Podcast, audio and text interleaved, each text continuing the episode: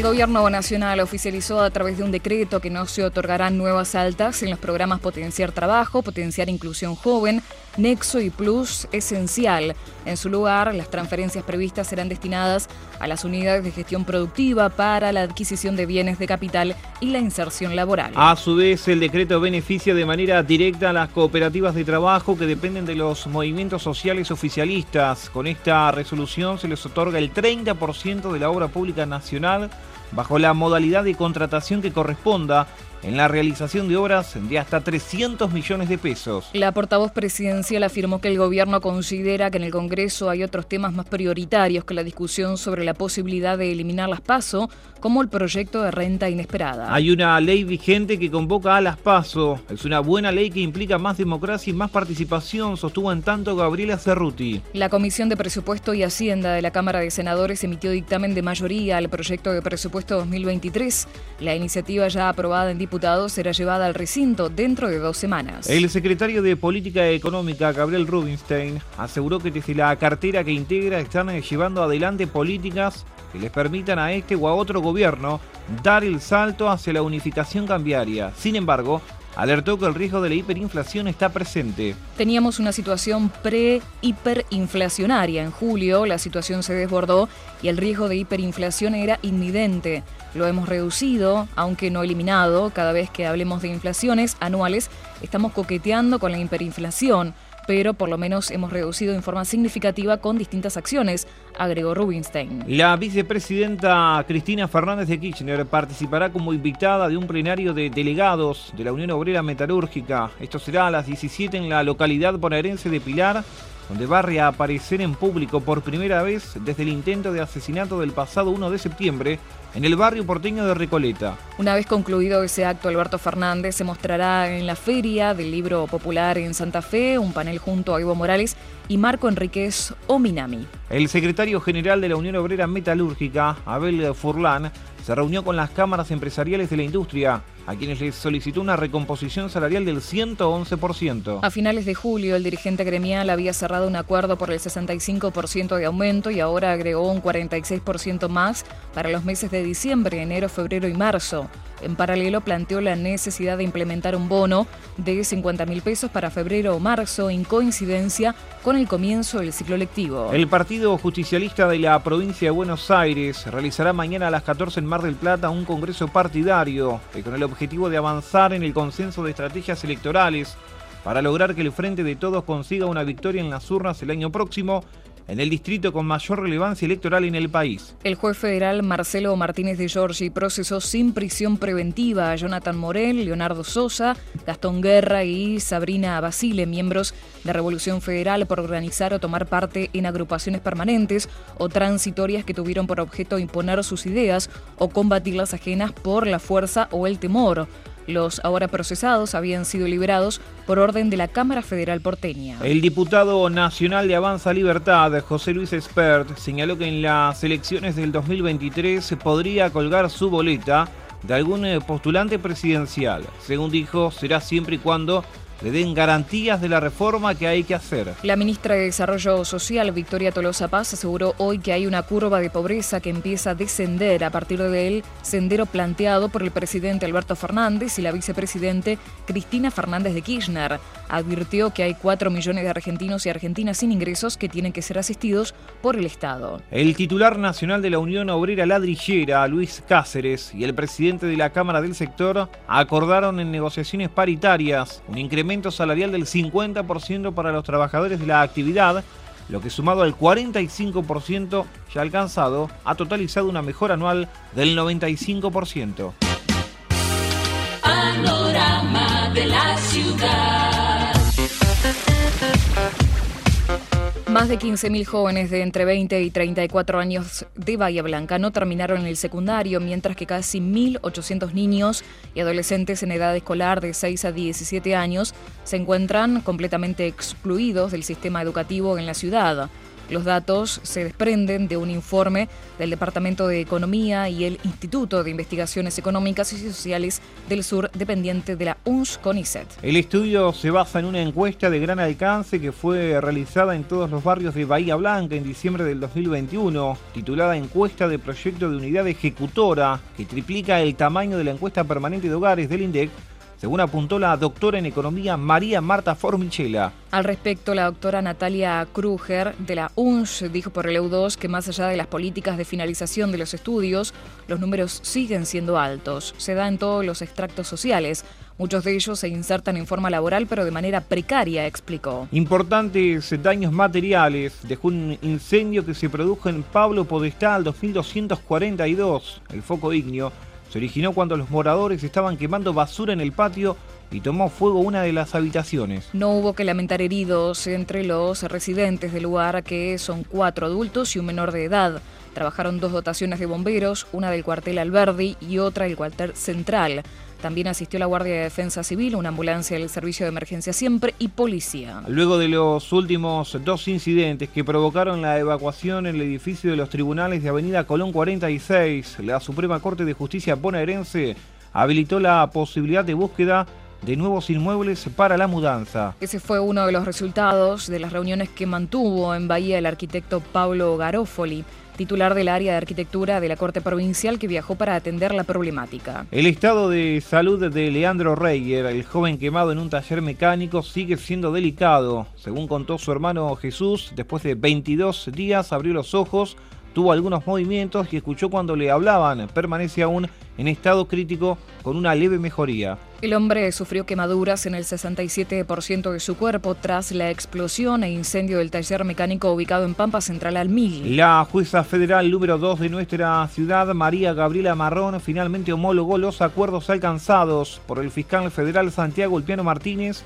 con siete empresas del polo industrial en el marco de la causa que investiga la contaminación en la ría. El dictamen había sido presentado el 19 de octubre por el titular de la Fiscalía Federal número 2 y los acuerdos individuales fueron rubricados por la justicia. Carlos Deger, presidente de la Asociación Médica de Bahía Blanca, dijo por el EU2 que por la jubilación de pediatras en nuestra ciudad en 4 o 5 años, habrá una escasez muy grande de estos profesionales. Esta problemática se ha ido incrementando y agudizando con el tiempo, que las especialidades básicas no puedan subsistir económicamente y no sean elegidas por los nuevos profesionales es un problema, afirmó. El intendente Héctor Gay recorrió en las últimas horas los trabajos que se ejecutan para la colocación de artefactos LED en calle Cervantes, entre Sarmiento y Azara. Acompañado por el secretario de Infraestructura, Alejandro Meneses, Gay explicó que el objetivo es dar impulso a todas estas iniciativas que mejoran notablemente la iluminación en las arterias más transitadas, espacios públicos y barrios, y en tal sentido recordó que esta obra se complementa con otras similares, como la que finalizó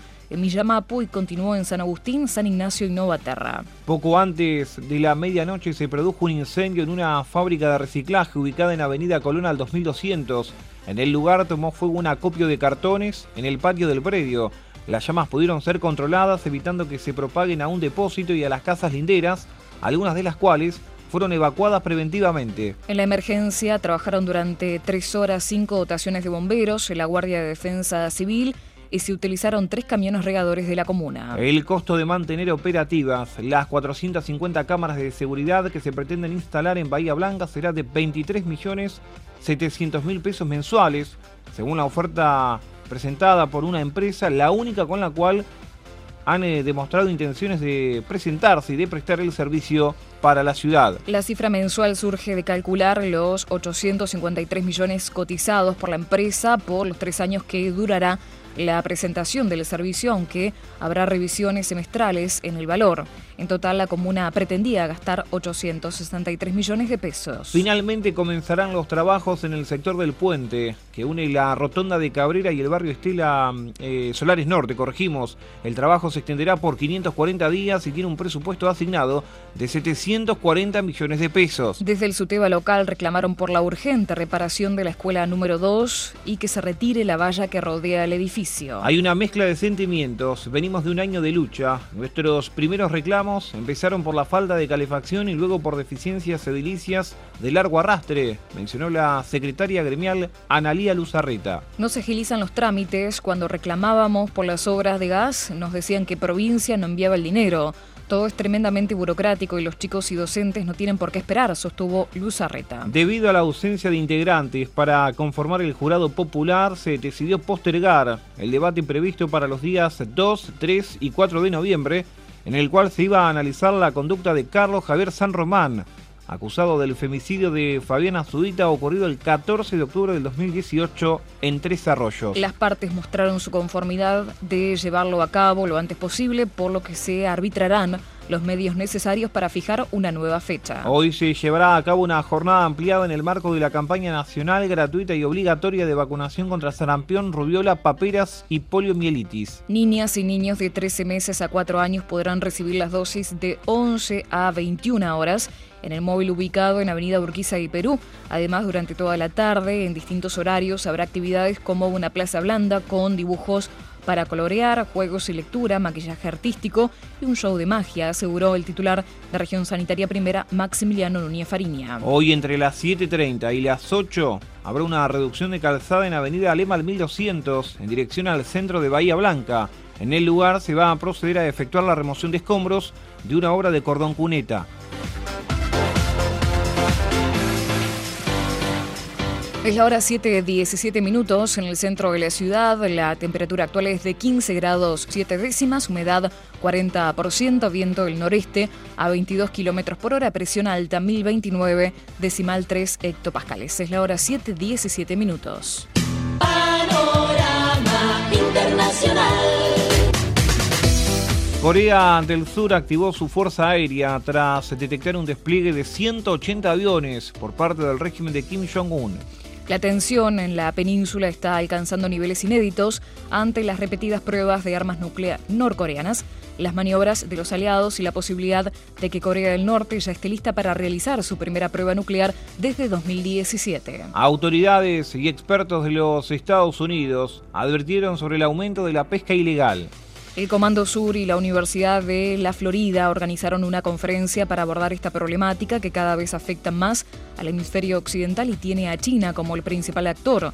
Los disertantes plantearon métodos para garantizar un océano seguro y sostenible. Camioneros y seguidores de Bolsonaro levantaron los bloqueos en las principales rutas de Brasil. Se recuerda que las protestas comenzaron desde la misma noche del domingo al conocerse la victoria de Lula, que con el 51,9% de los votos fue el vencedor de la segunda vuelta de las presidenciales frente al 49,1% del ultraderechista. Todas las rutas federales están libres de bloqueos, señalaron las distintas fuentes que integran el organismo de seguridad. La Unión Europea advirtió que Rusia busca destruir Ucrania al no conseguir ganar la guerra. El alto representante de la Unión Europea para la política exterior ha declarado que Vladimir Putin está cometiendo un crimen de guerra, matando a civiles e intentando quebrar la moral de los ucranianos.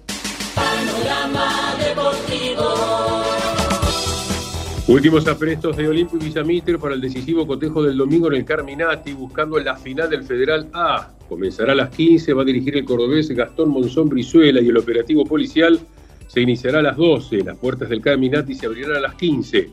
A Francino o Méndez se perfilan para reemplazar a Brian Guille, que recibió dos fechas de suspensión y ya no jugará más en el equipo de Carlos Mayor.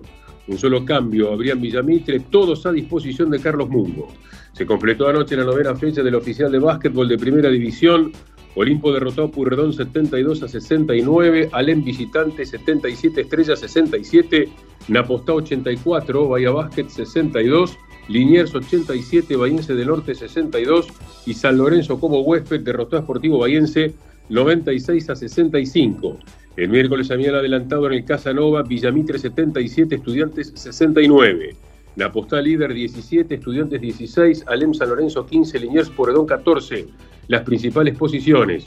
Adelanto en segunda de ascenso. Anoche los Andes, Espora, duelo de Puntaltense, lo ganó los Andes 73 a 66. Hoy han de completar Ateneo 9 de Julio, La Falda Pellegrini, Pacífico Independiente, Altense Argentino, Velocidad Barracas y el clásico de Ingeniero White en cancha de comercial. Inicio hoy de las semifinales del Prefederal de Básquetbol, Olimpo ante Estudiantes y los Andes frente a Racing, ambos en Olavarría. Los aurinegros comenzarán a las 21 y una hora antes los puntaltenses. Ibarra probó con Villa y Briasco pensando en Racing el domingo en Villa Mercedes. Esperarán a Benedetto, pero difícilmente llega y Langoni tiene una molestia. Fabra y Paul Fernández fueron habilitados. Finalmente no es tan grave la lesión de Copetti, que estará un mes inactivo. Cardona pasó a buscar sus pertenencias y ya se va despidiendo de la academia. Respira Bellavista. De los seis puntos que le había retirado el Tribunal de Penas Liguista, el Consejo Federal restituyó tres. Además, se jugará el partido ante Tiro Federal y no habrá última fecha el fin de semana en el clausura liguista. Comercial quedó último en la tabla general. Albiverdes y Aurivioletas van a jugar en cancha de San Sirena, puertas cerradas, mañana a las 16. Sorteos y más sorteos, fue un jueves muy movido. ¿eh? La Copa Argentina 2023, Villamitre debutará en 32 avos de final ante Arsenal de Sarandí, Olimpo frente a Boca. River cruzará con Racing de Córdoba y puede haber Superclásico en cuartos de final. Morbo en el primer torneo del año venidero por la Liga Profesional, última fecha, con mismos enfrentamientos del anterior, pero invirtiendo las localías. River ante Racing e Independiente contra Boca. Los millonarios debutarán en Santiago del Estero, los Geneises recibirán Atlético Tucumán, los Rojos en Córdoba con Talleres, la Academia Local con Belgrano y San Lorenzo Artenceral en la primera fecha. Superclásico en el Monumental en la fecha 15, torneo que arrancará el todos contra todos de la Liga Profesional el 27 de enero. En la Copa de la Liga, el segundo certamen del año, el Boca River irá en la bombonera en la séptima fecha, jornada como todos los clásicos. Gerard Piqué a los 35 años pondrá fin a su carrera mañana cuando Barcelona enfrente a Almería.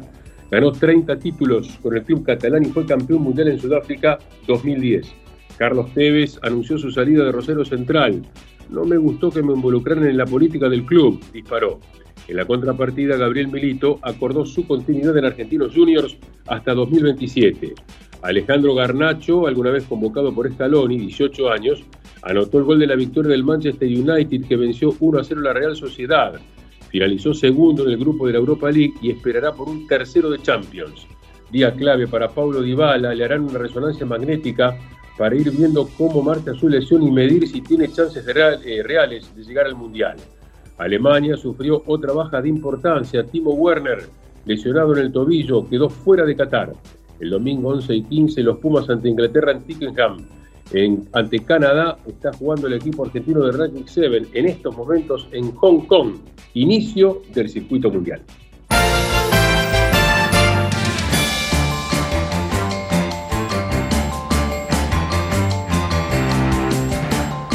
Ahora 7.23 minutos en el centro de la ciudad. La temperatura actual es de 16 grados una décima, humedad 42%, viento del noreste a 22 kilómetros por hora, presión alta 1029 decimal 2 hectopascales. Es la hora 7.23 minutos.